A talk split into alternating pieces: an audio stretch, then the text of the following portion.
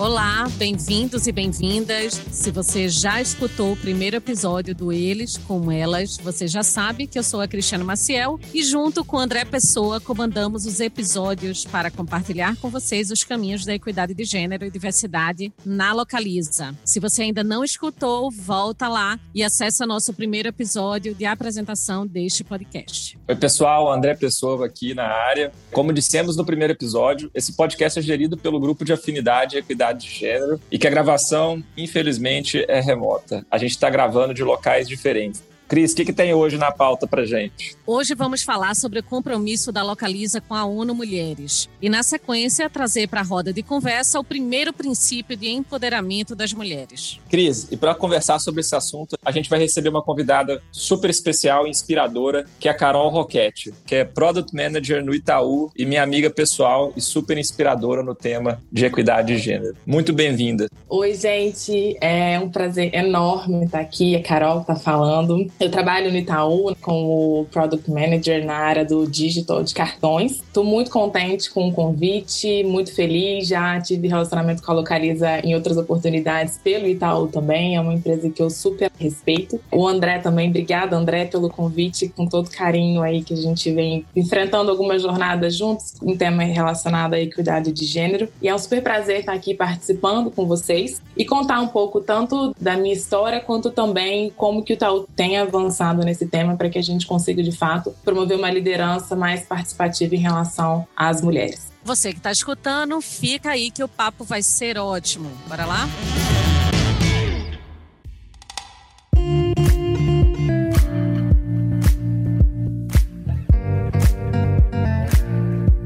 Bom, pessoal, então o que é esse tal desse compromisso com a ONU Mulheres? Só para a gente entrar nesse tema, vamos dar um passinho atrás e relembrar que a Localiza ela já assinou o Pacto Global da ONU há alguns anos. E aí um dos braços da ONU, que se chama ONU Mulheres, ele preconiza uma série de sete princípios que deveriam servir de guia para as empresas trabalharem e promoverem o empoderamento das mulheres dentro do ambiente de trabalho e também, naturalmente, a equidade de gênero. E esse passo da gente se tornar signatário dos princípios de empoderamento feminino da ONU Mulheres é um marco incrível aqui para a nossa companhia. Acho que tem três benefícios principais. O primeiro é que a gente vai passar a receber o apoio de consultores especializados no tema de equidade vindo da ONU Mulheres. O segundo, que a gente assume um compromisso público na promoção da equidade de gênero dentro da nossa companhia. E o terceiro é que a gente vai poder se inspirar nesses sete princípios para poder pautar as nossas iniciativas ao longo desses próximos anos. É, André, os princípios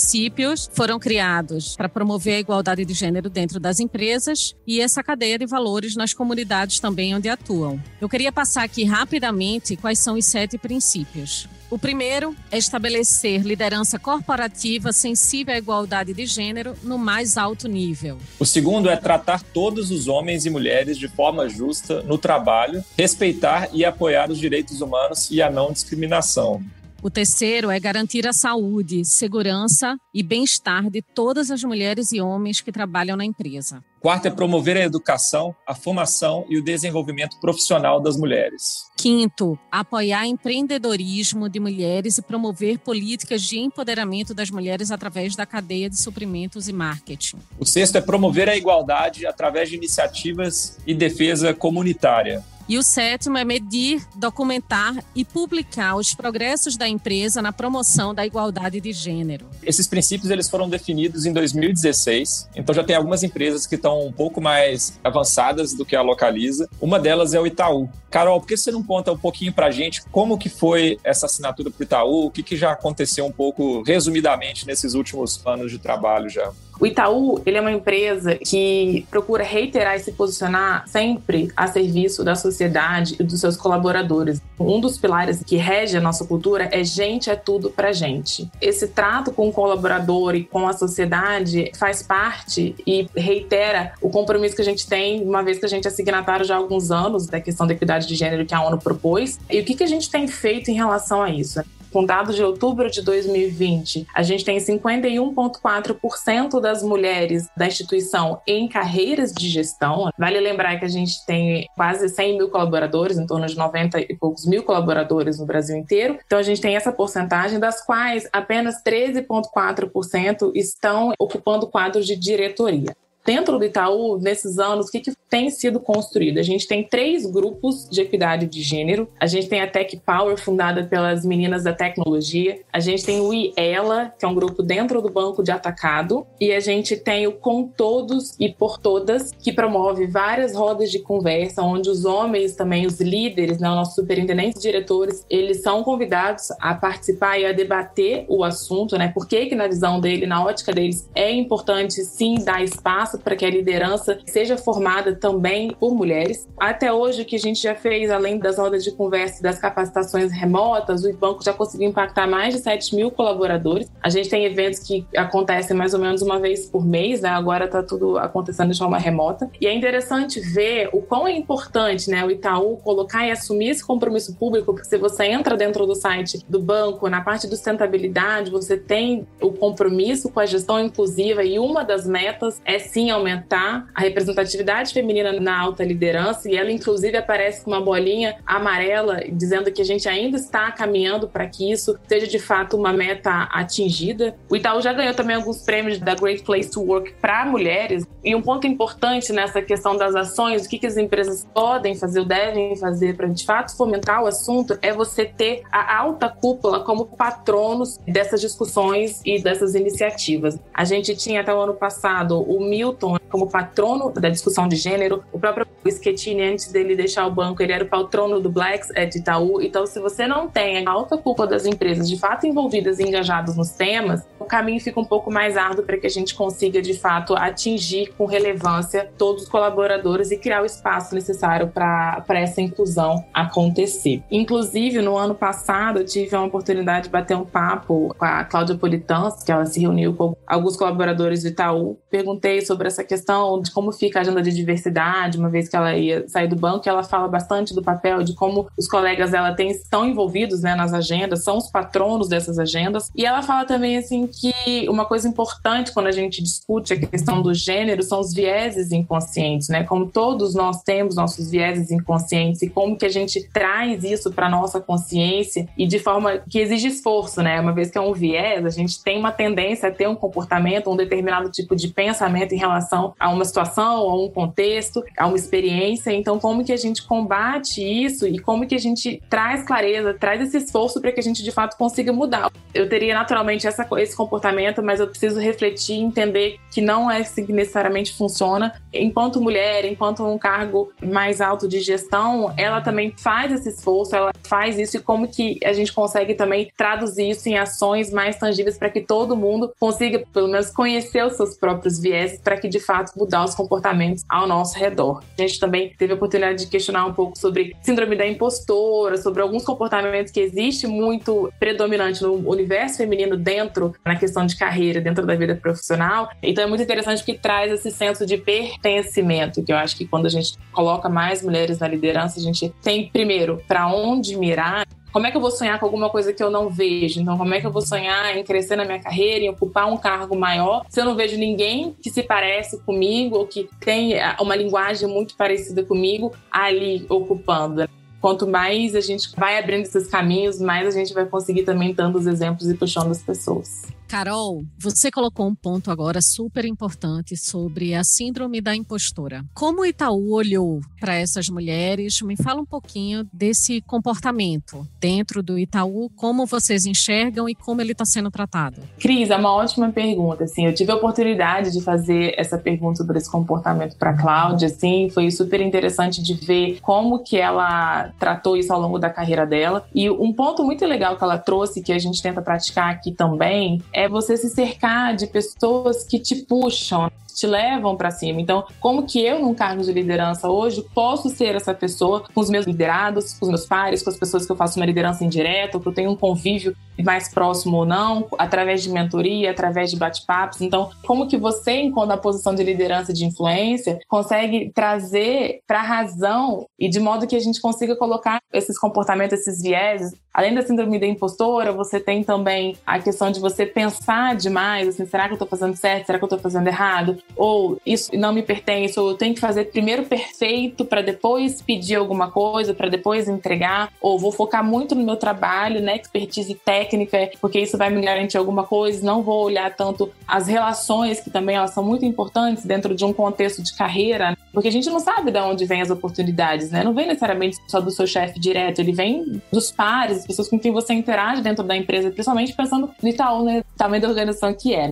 a gente tem que dar espaço para as mulheres e quanto mais a gente, enquanto mulher, conhece, consegue identificar esses comportamentos, por mais difícil que seja mudá-los, a gente também consegue identificar esses comportamentos nas nossas colegas dentro da instituição e consegue também trazê-las para a razão, né? Como a Cláudia Politansky disse. Vamos lá, tá tudo bem. Não queremos pessoas perfeitas, queremos pessoas maduras que querem evoluir, que tragam inovação, que pensam no próximo. E é muito interessante isso. Tem um outro ponto importante que quando a gente fala que gente é tudo pra gente, né? E a gente quer, a, a gente assina, a gente vira signatário da ONU, então a gente publicamente demonstra isso para a sociedade, porque a sociedade ela é composta dos nossos clientes dos nossos colaboradores de hoje dos nossos colaboradores futuros. E aí como que isso impacta também os jovens dentro das organizações? Por exemplo, no ano passado, eu tenho um grupo de trainees, a gente tem mais ou menos 100 trainees que entram no processo seletivo super árduo, e aí umas meninas vieram me procurar umas trainees para contar um pouco da vivência delas no primeiro ano de empresa em relação é, em situações que elas identificaram machismo, que elas foram interrompidas, que elas deram a ideia e daí outra pessoa se apropria da ideia, ou uma outra pessoa do sexo masculino se apropria da ideia e coloca como se ele tivesse dado a ideia. Elas próprias também tomaram a iniciativa, em junto com o RH, em parceria com o RH, de fundar o grupo delas para que elas conseguissem, ao longo da carreira delas na instituição, trabalhar esses pontos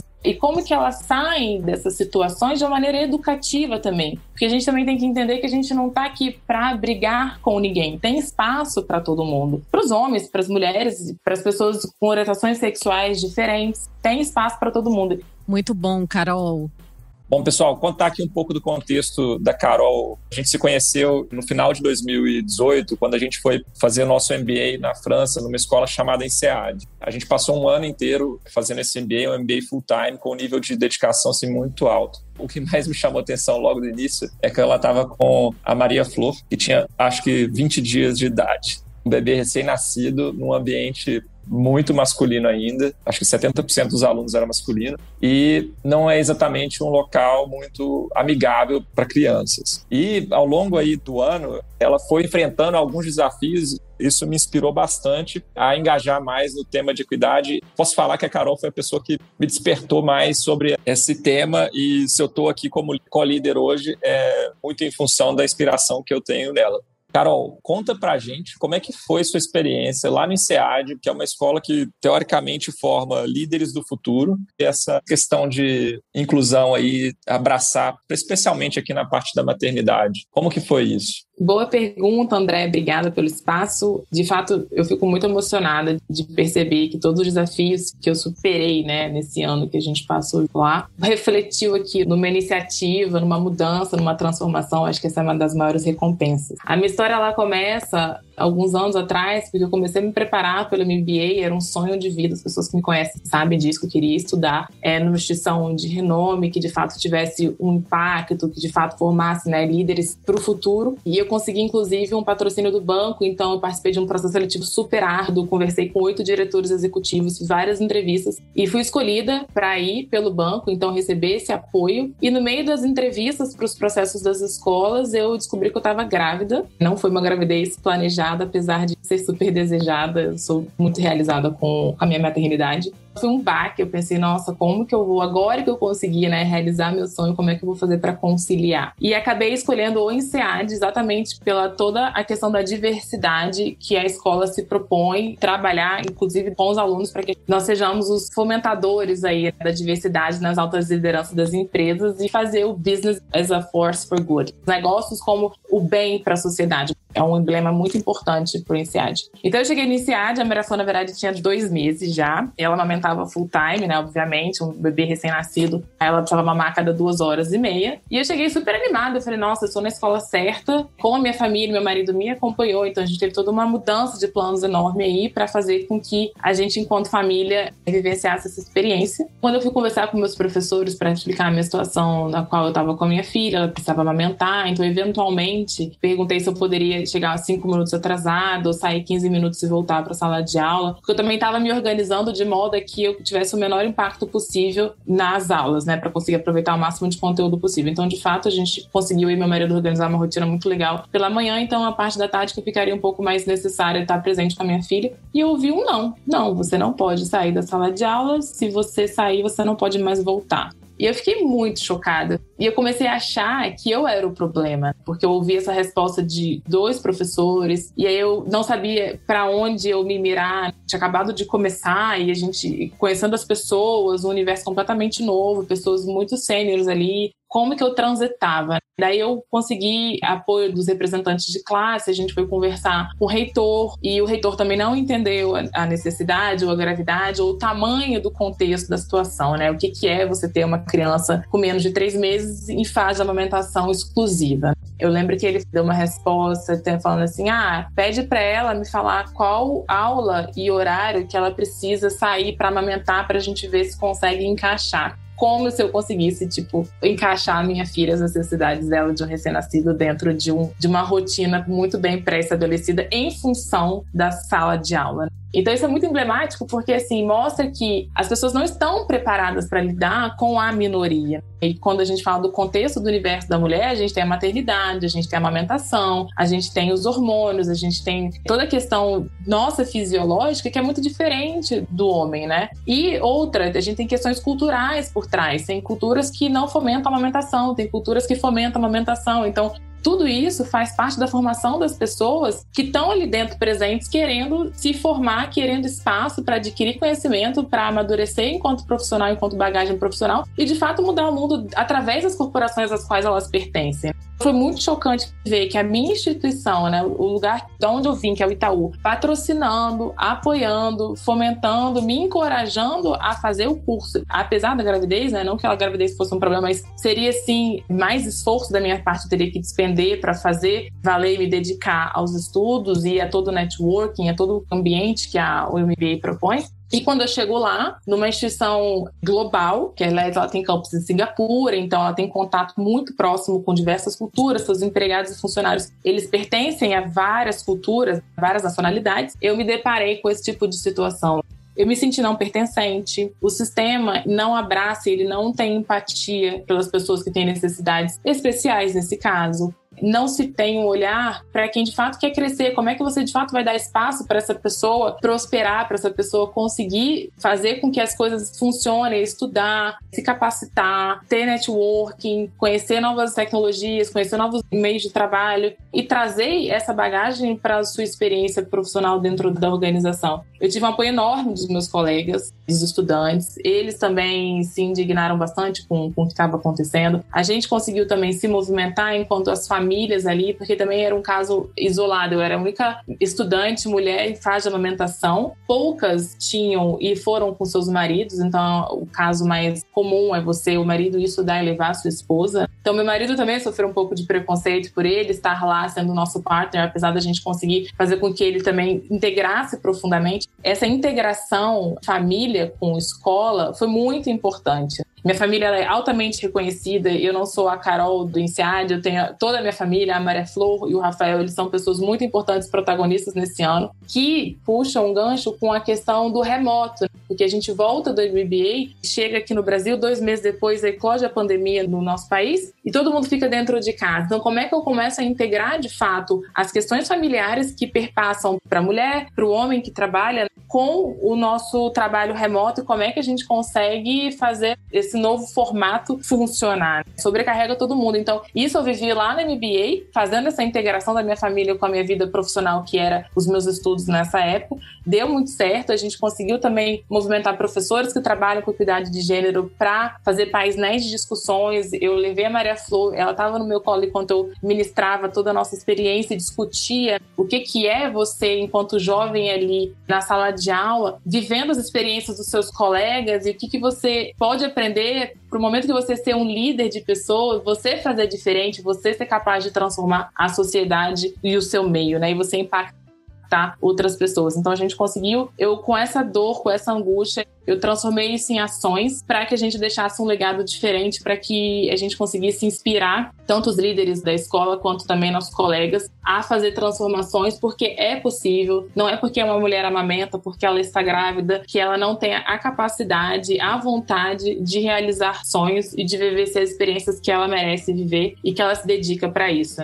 Fora toda a, o exemplo que a gente deixa para os nossos filhos, né? E isso vale para os homens e para as mulheres. Nós, enquanto pais, queremos de fato deixar os melhores exemplos para os filhos, que nossos filhos sejam pessoas resilientes, pessoas inclusivas, pessoas íntegras em todos os contextos. Acho que a gente conseguiu juntar muito disso. A gente ainda conversa com a escola, a gente participa dos fóruns anuais, a gente pergunta para que de fato ninguém precise passar por isso, que a gente transforme a sociedade, a sala de aula, as corporações sejam espaços muito mais inclusivos para que todos possam aí prosperar e realizar seus sonhos. Nossa, Carol, muito obrigada pelo seu depoimento, sua história. Tenho certeza que várias pessoas que estão escutando agora se identificaram. Eu mesma, né? Hoje eu só estou aqui porque a empresa a qual eu trabalhava também não soube lidar com o período de gestação, né? Com amamentação. Tenho certeza que várias mulheres que estão escutando nesse momento sabem a dor e o que você enfrentou. E também queria destacar que, por mais que aconteçam mudanças nas empresas, essa mudança tem que iniciar nas instituições, nas escolas. Né? Então, você vê o exemplo de uma instituição mundial e com esse preconceito, né, com essa discriminação. Então, fica realmente o exemplo e esse sentimento.